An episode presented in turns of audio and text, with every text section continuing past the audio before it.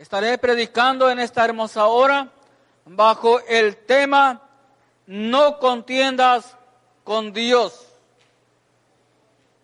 Nosotros los hombres, por lo regular, cuando estamos inconforme con algo o con alguien, en ocasiones por educación, por ética o lo que sea, nos quedamos callados y es necesario en ocasiones nosotros quedarnos callados porque debemos de dar buen testimonio de que somos hijos de Dios.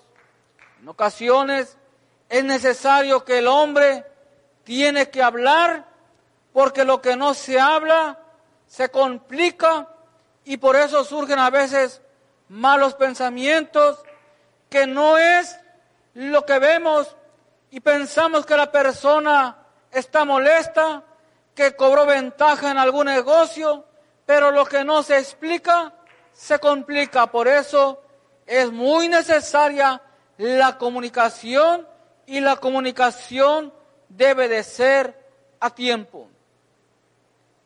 Hablar no es ningún problema, pero cuando nosotros queremos hacer de esa conversación algo en lo cual se sale a veces de control, entonces ah, es ahí en donde el Señor no le agrada porque no podemos nosotros entrar en discusiones y menos en contienda. Lo que nosotros tenemos que evitar es contender con Dios. Vemos aquí en el libro de, de Job y conocemos nosotros la historia o la vivencia que tuvo Job. Pero es bueno recordar para que aquellos que no conocen aún qué pasó con Job, para aquellos que no conocen de la vida de este siervo de Dios, pues a grandes rasgos sabemos que fue probado porque Dios permitió que el diablo los zarandeara. De lo contrario, Dios no prueba a nadie. Dios permite la prueba, pero sabe, sabemos que juntamente con la prueba nos da también la salida. Vemos que Job, un hombre con corazón íntegro, que amaba a Dios con todo su corazón, con toda su alma, con toda su mente, que por el amor y el temor a Dios, Dios en su perfecta voluntad lo había prosperado grandemente. Era un hombre muy rico en sus finanzas. Era un hombre muy bendecido por Dios porque tenía una hermosa familia una hermosa esposa, y todo estaba bien delante de Dios.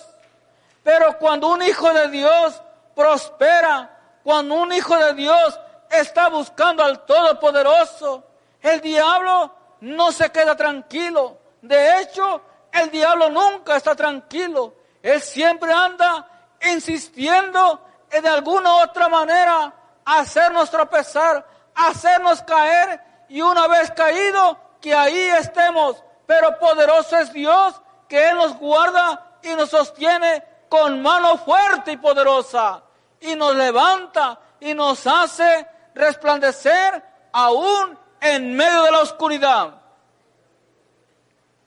Entonces, el diablo pidió permiso a Dios para probar a Job y Dios le dio permiso.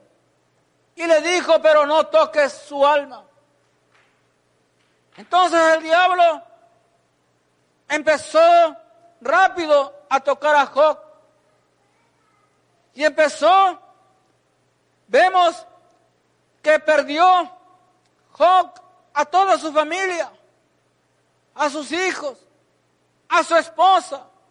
Le vinieron enfermedades, las finanzas se le acabaron, pero Job se mantuvo íntegro, íntegro, buscando a Dios. Después de ello, le envía la enfermedad a Job y Job firme, buscando a Dios, sin renegar nada ante Dios. Y de esos hombres, Dios quiere que nosotros seamos, seamos nosotros íntegros y fieles al Todopoderoso.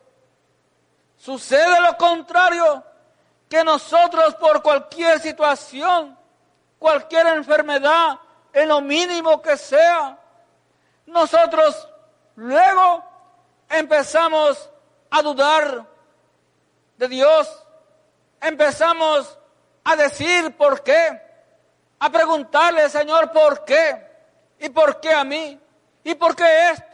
¿Y por qué el otro? Y es bueno preguntarle a Dios,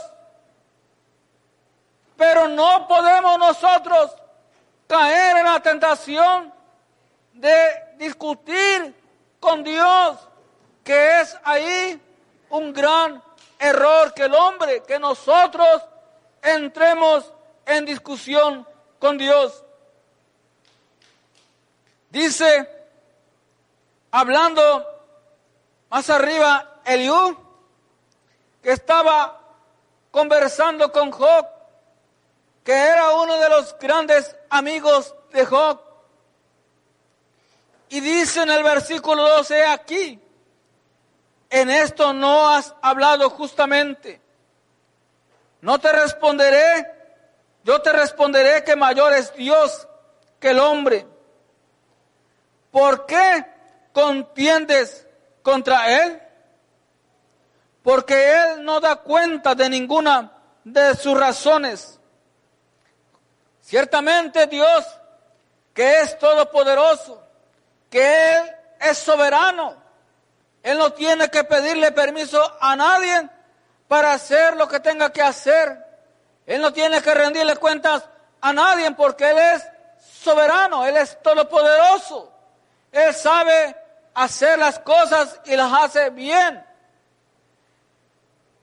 Y dice, sin embargo, en una o en dos maneras habla Dios, pero el hombre no entiende. Es aquí la gran diferencia que nosotros,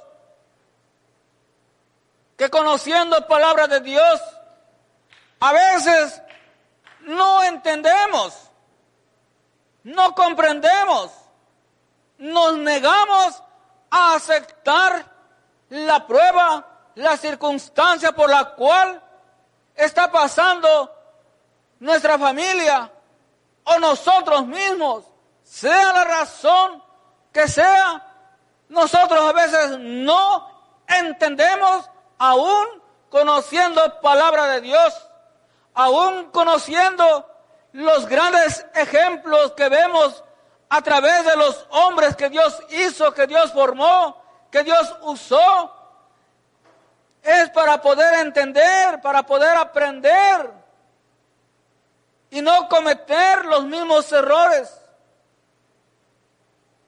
¿Por qué el hombre, por qué nosotros no entendemos? Por la razón de que perdemos a veces el enfoque de quién es Dios en nuestra vida cuando estamos pasando en un problema de verdad muy grave. Perdemos a veces el enfoque porque nos enfocamos en el problema, nos enfocamos en nosotros mismos y quitamos nuestro pensamiento, nuestra mirada, nuestra confianza nuestra fe mengua a veces del Todopoderoso. Y empiezan las preguntas. Cuando por lo regular pasa algo malo, digamos, una tormenta, un huracán, un terremoto, un incendio, lo que sea. Las personas, algunos, no todos, suele preguntarse, ¿y dónde está Dios? ¿Dónde está Dios que nos ama y mira, han muerto personas inocentes, han muerto niños. Ese es el Dios al que tú sirves. Principalmente nos preguntan a nosotros, los que servimos a Dios. El hombre entra en una discusión, quiere que Dios le responda. Y el hombre sin Dios no comprende, no entiende los propósitos de Dios. Y así sucesivamente. Pues bueno, regularmente sucede eso cuando desafortunadamente suceden tragedias en las escuelas. Ahí viene la gran pregunta, ¿dónde está Dios? Pues bueno, ¿por qué preguntar dónde está Dios cuando antes el hombre debería de invocar, seguir invocando el nombre de Dios en toda institución pública, como se hacía antes? Pero cometemos o han cometido el error de hacer a un lado a Dios. Pero después vienen las consecuencias y es ahí en donde el hombre se acuerda de, Dios. Dios está presente en todo lugar, pero su nombre, su poder no se manifiesta en todo lugar porque no se le invoca. Si se le invocare su nombre, entonces Él se glorificará, Él se dejará sentir y Él cuida de todo aquel que le teme. Él cuida. Él dice, aunque pases por el fuego, aunque pases por las aguas, ahí está su mano poderosa, guardándonos, cuidando. Por eso es muy importante las oraciones. Orar por sus hijos. Aunque no están aquí. Orar por sus hijos siempre, dice la palabra de Dios. Orar sin cesar. Porque la oración del justo cubrirá multitud de pecados. Job, cada vez que sus hijos hacían un banquete, porque estaba el banquete del diario. Hacía ayuno, por si acaso sus hijos habían faltado a Dios y Job oraba a Dios por si acaso sus hijos. Entonces, la oración no está jamás por demás. Siempre orar los unos por los otros, principalmente los que tienen hijos. Entonces la confianza debe de estar siempre en el Señor. Y por si acaso el diablo le ha sembrado la duda, la inquietud, por lo que se acaba de mencionar que ha pasado desafortunadamente en algunas instituciones públicas, aférrate al Todopoderoso que ningún arma forjada contra un hijo de Dios prosperará. No temas, que no va a pasar nada malo contra tu hijo, ni en la escuela, ni en ningún otro lado. Estás seguro en las manos del Todopoderoso. Poder de Dios, bendito es tu nombre. Entonces, dice, por sueño, en visión nocturna, cuando el sueño cae sobre los hombres, cuando se adormecen sobre el lecho, entonces revela al oído de los hombres y le señala su consejo para quitar al hombre de su obra y apartar del varón la soberbia. Detendrá su alma del sepulcro y su vida el que perezca a espada. Sabemos que Dios nos habla, una de sus maneras de hablarnos a nosotros es en sueños. Nos habla a través de su bendita palabra. Pero viendo el pasaje de aquí de Job capítulo 33, que dice que habla Dios de muchas maneras, pero que el hombre no entiende. Dios, a través de las Sagradas Escrituras, vemos cómo le habló a algunos de sus siervos en sueños.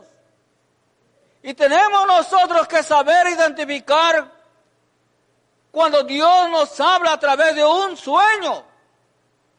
Porque también el diablo habla a través de los sueños.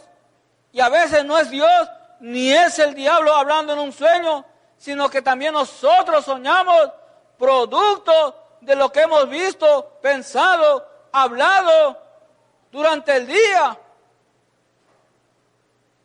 Pero nosotros como buenos hijos de Dios tenemos que saber lo que es de Dios y lo que no es de Dios.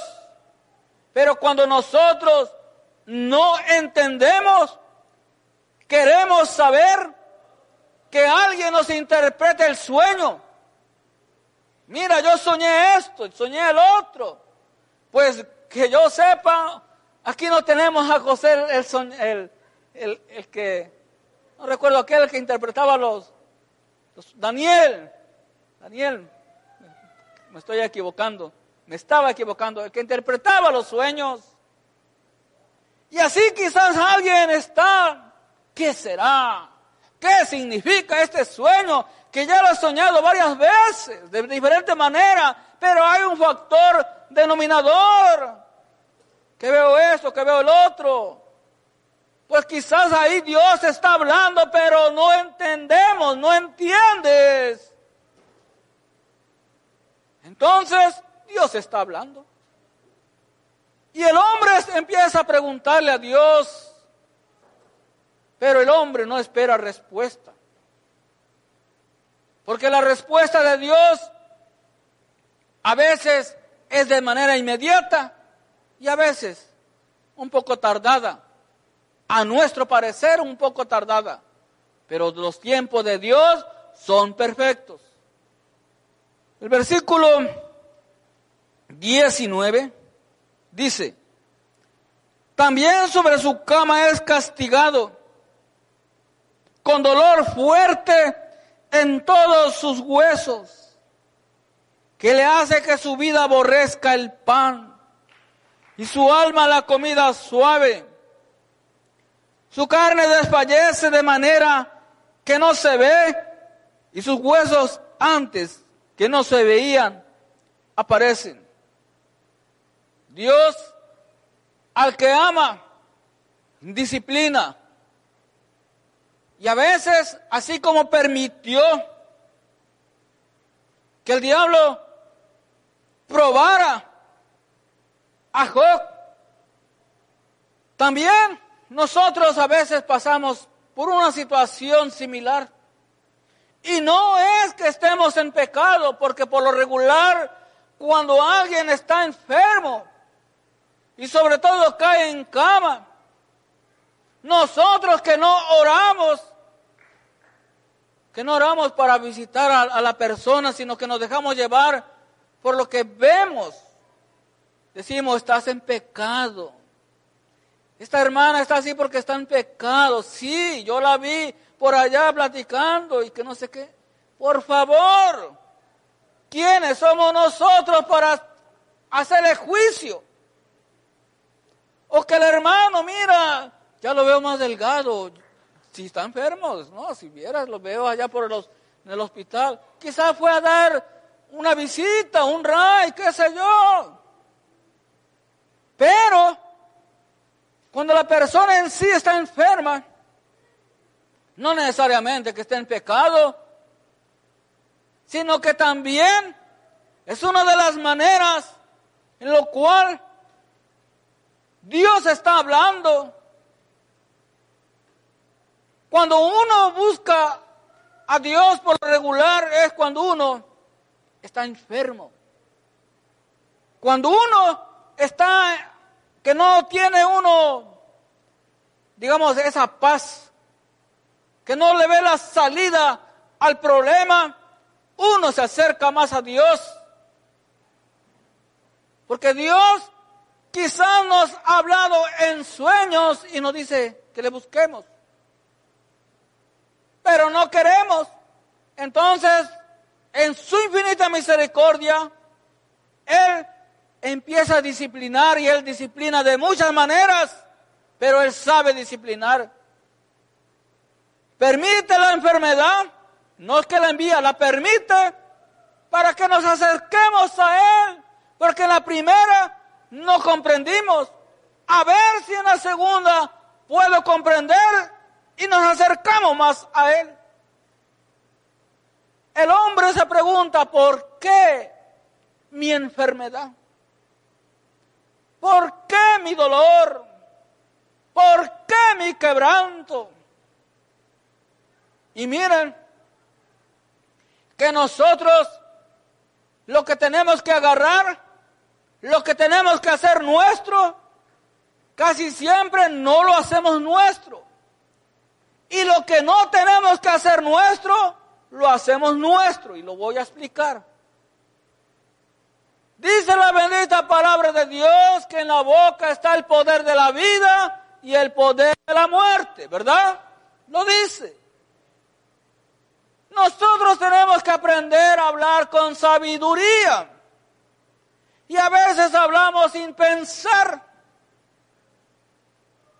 Si nosotros estamos pasando por un dolor, una enfermedad, es incorrecto decir mi enfermedad. ¿A poco es tuya la enfermedad? No, no es tuya. Ese dolor no es tuyo. Llegó de momento a la vida de nosotros porque todos nosotros de alguna u otra manera nos enfermamos, llega un dolor, eso es natural. Pero lo que hacemos es que lo hacemos nuestro. El dolor llegó y digo, mi dolor, mi enfermedad, ¿Y qué hace el diablo? Bueno, pues yo te estoy probando, pero tú estás diciendo que es tu dolor. Te, tómalo, agárralo. Y ahí andamos, ay, este dolor, este dolor. ¿Cuánto tiempo tengo? Ay, ya se me olvidó, pues lo hiciste tuyo. Si no era para ti, era solamente una prueba. Pero nosotros que carecemos de sabiduría, no sabemos hablar. Y ahí estamos. Y decimos, creo que voy a morir con este dolor. Pues sí, pues si no, no hablamos con fe, no hablamos con autoridad. Y Dios hablando, pero el hombre no entiende. Y empezamos a cuestionar a Dios Padre. Yo que soy tu hijo. ¿Y por qué a mí?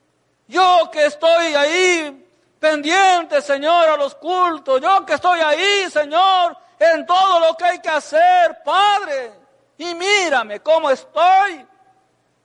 Nos falta entendimiento.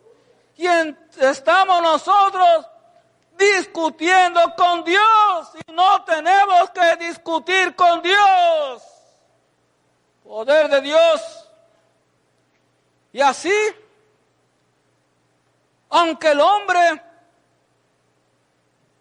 empiece a cambiar su manera de, hablar y digamos, esta enfermedad, este dolor, qué sé yo, y nuestra fe vaya creciendo, vamos a ir comprendiendo que Dios nos está hablando cuando nosotros vayamos comprendiendo, vamos a ir cambiando nuestra manera de conducirnos en nuestra vida cristiana, porque nosotros andamos por fe y no por vista. Y es la fe en la cual nosotros nos cambia, nos transforma, nos sana, nos hace sentir lo que la palabra de Dios nos dice, una nueva criatura. Poder de Dios. Algunos jóvenes sintiéndose viejos, con tanto dolor y enfermedad. esto no puede ser posible. Y hombres adultos con una mentalidad y, unas fuerzas vigorosas. ¿Por qué? Porque han creído en el Todopoderoso, tienen fuerza, tienen ánimo. Ese es el poder de Dios, déselo con fuerza, porque el Señor dice que Él hace nuevas todas las cosas. Poder de Dios. Bendito es su nombre. Cuando hay fuerza del corazón y sobre todo nuestra confianza está agarrada del Todopoderoso que da las fuerzas, Él nos las da. Y no vamos a negar que no nos cansamos, claro. El cuerpo se cansa, pero tenemos descanso. El problema es estar o vivir cansado. Ese es el gran problema. ¿Por qué el hombre vive cansado? Porque no ha venido, no ha aprendido a llegar ante la presencia de Cristo que Él dice, venir a mí todos los que estáis cargados y yo os haré descansar. Cuando aprendamos a llegar ante su presencia, Él nos da nuevas fuerzas. El versículo 23 dice, si tuviese cerca de él algún elocuente mediador muy escogido, que anuncie al hombre su deber, que le diga que Dios tuvo de él misericordia, que lo libró de descender al sepulcro, que halló redención.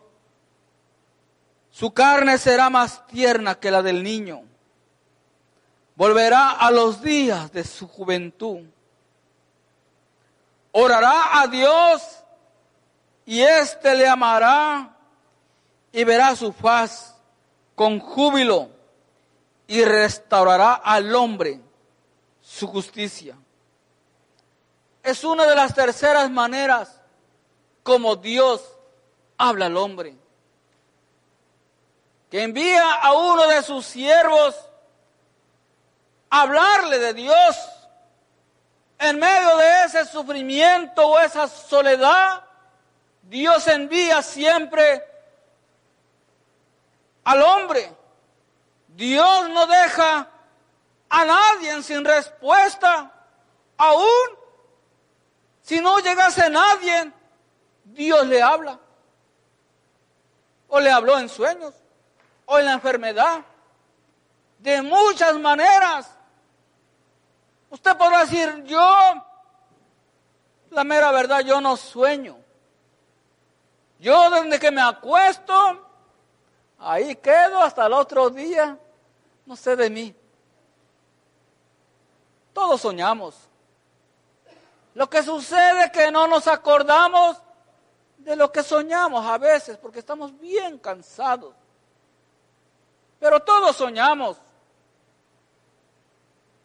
Ahora aquí el Señor dice, dice, si tuviese cerca de él algún elocuente mediador muy escogido, nosotros hemos sido escogidos por la gracia de Dios para anunciar las buenas nuevas. Y cuando usted menos lo, lo piensa, usted le está hablando a alguien de la palabra de Dios. Le está hablando en la calle, en el trabajo. Entonces usted, el enviado por Dios a esa persona que no ha entendido el porqué de la razón de ese problema. Y el mayor problema no es la enfermedad. El mayor problema no es estar en la cárcel. El mayor problema es estar sin Cristo. Eso sí es un gran problema. Lo demás son problemas secundarios. Cuando uno no puede, lo entregamos en las manos de Cristo. Pero vivir sin Cristo, eso sí es un grave problema.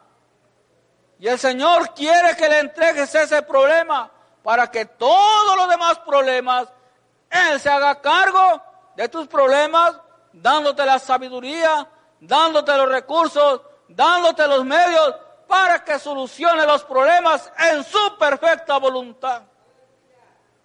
Por eso el hombre, por lo regular, dice, se pregunta, se expresa, dice, bueno, no tiene razón la vida en este mundo. Yo no sé a qué vine a este mundo. Sufro, nadie me quiere, nadie me entiende, nadie me comprende, nadie me apoya. Y ahí se va haciendo la lista larga de todas las cosas que el hombre empieza a exponer ante Dios. Otros teniéndolo todo económicamente, socialmente. Entramos a veces en una, en la vanidad. Se mira uno frente al espejo y uno dice, y se echa uno acá la mirada, la sonrisa, pues no me gusta cómo tengo el ojo, no me gusta cómo tengo el pelo, mira mi nariz, mira mis labios, mira mi cara, mi estatura, mi color. Entonces, ¿qué le está uno diciendo a Dios? Que no lo hizo a uno perfecto. Que le está uno diciendo, mira Señor, esta, esta nariz, de plano que no me gusta, me hubiera gustado así. Dios sabe hacer las cosas, no contendamos con Él. Poder de Dios, que haya contentamiento en nuestra vida, en nuestro corazón. Pero es que somos por lo regular, vienen conformes en todo.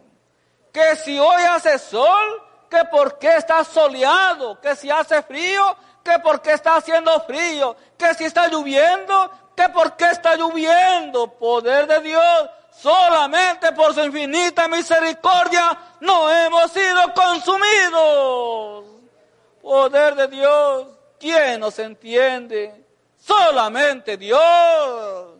Porque ni nosotros mismos a veces nos entendemos, ni uno mismo.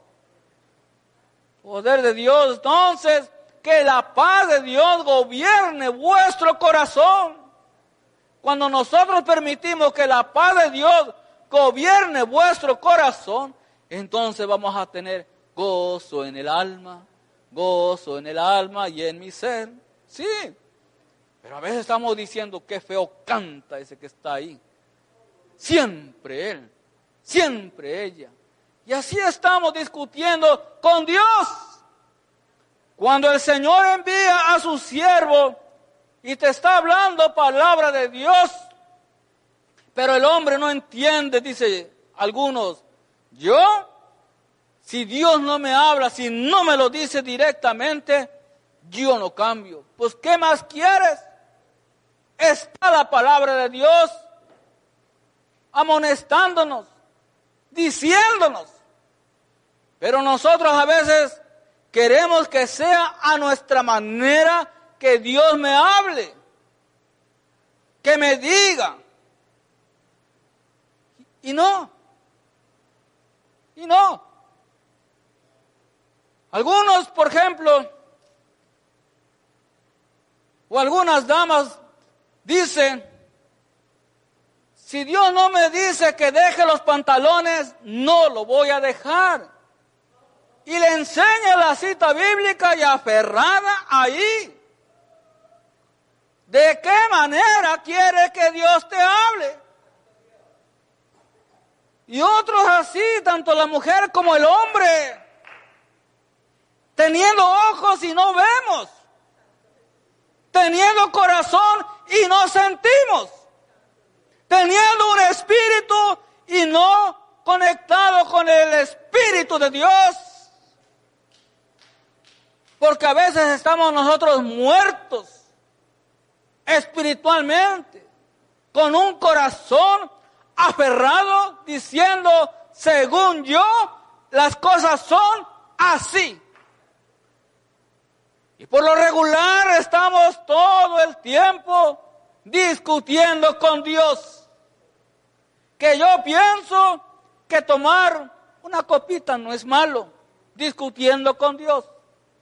Que yo creo que el echarme aquí un brinco en el altar no es malo, discutiendo con Dios. Que yo creo que si me pongo un pantalón bien apretado y acá la barba como la de Aarón, no es malo. Cosas así por el estilo. Todo el tiempo nosotros discutiendo con Dios. Pero la palabra de Dios es veraz, es eficaz y más cortante que toda espada. Palabra de Dios. La palabra de Dios nos defiende, pero también corta. Palabra de Dios. Vamos a, para concluir al libro de Romanos, capítulo 9, versículo 20. Romanos capítulo 9, versículo 20. Dice, vamos a leer el versículo 19. Pero me dirás, ¿por qué pues inculpa? ¿Por qué? ¿Quién ha resistido a su voluntad? Mas antes, oh hombre, ¿quién eres tú para que alterques con Dios? Dirá el vaso de barro al que lo formó, ¿por qué me has hecho así? ¿O no tiene potestad el alfarero sobre el barro para hacer de la misma masa un vaso para honra y otro para deshonra? Vemos ahí lo que el Señor nos hablaba. Cuando dice, dirá el vaso de barro al que lo formó, ¿por qué me has hecho así? Así estamos a veces nosotros, ¿por qué me has hecho así? Entonces Dios nos ha hecho a nosotros en su perfecta voluntad perfectos. Que tenemos errores, defectos como persona, sí. Pero también nosotros, Él quiere moldear nuestro carácter, nuestro temperamento. Él nos formó, nosotros tenemos que mejorar. Para mejorar en su perfecta voluntad. Dejar todo lo malo que a Él no le agrada. Entonces, ¿quiénes somos nosotros para discutir con Dios? ¿Quiénes? No somos nada. Tenemos que estar contentos tal y como somos y pedirle a Él sabiduría para poder entender lo que Él me está diciendo que quizás muchas veces nos ha hablado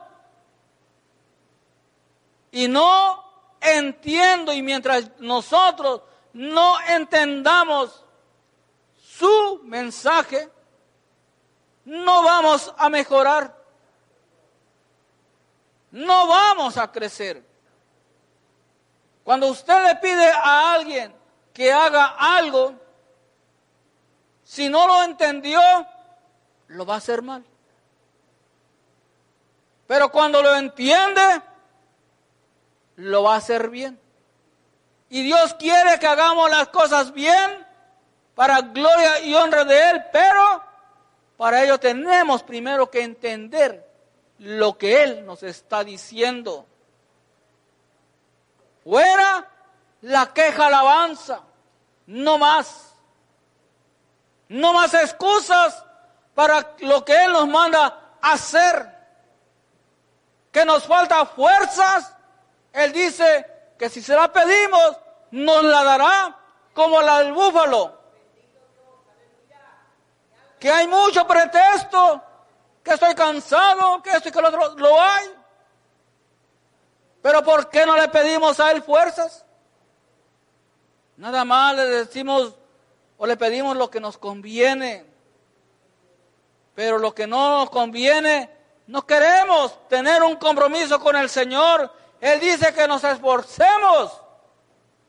Y cuando Él nos dice que nos esforcemos, es porque Él ve en nosotros que todavía podemos dar un extra, un paso más. Nada es en vano en la obra de Dios, nada. Nosotros a veces lo consideramos que es vano decimos, ¿para qué?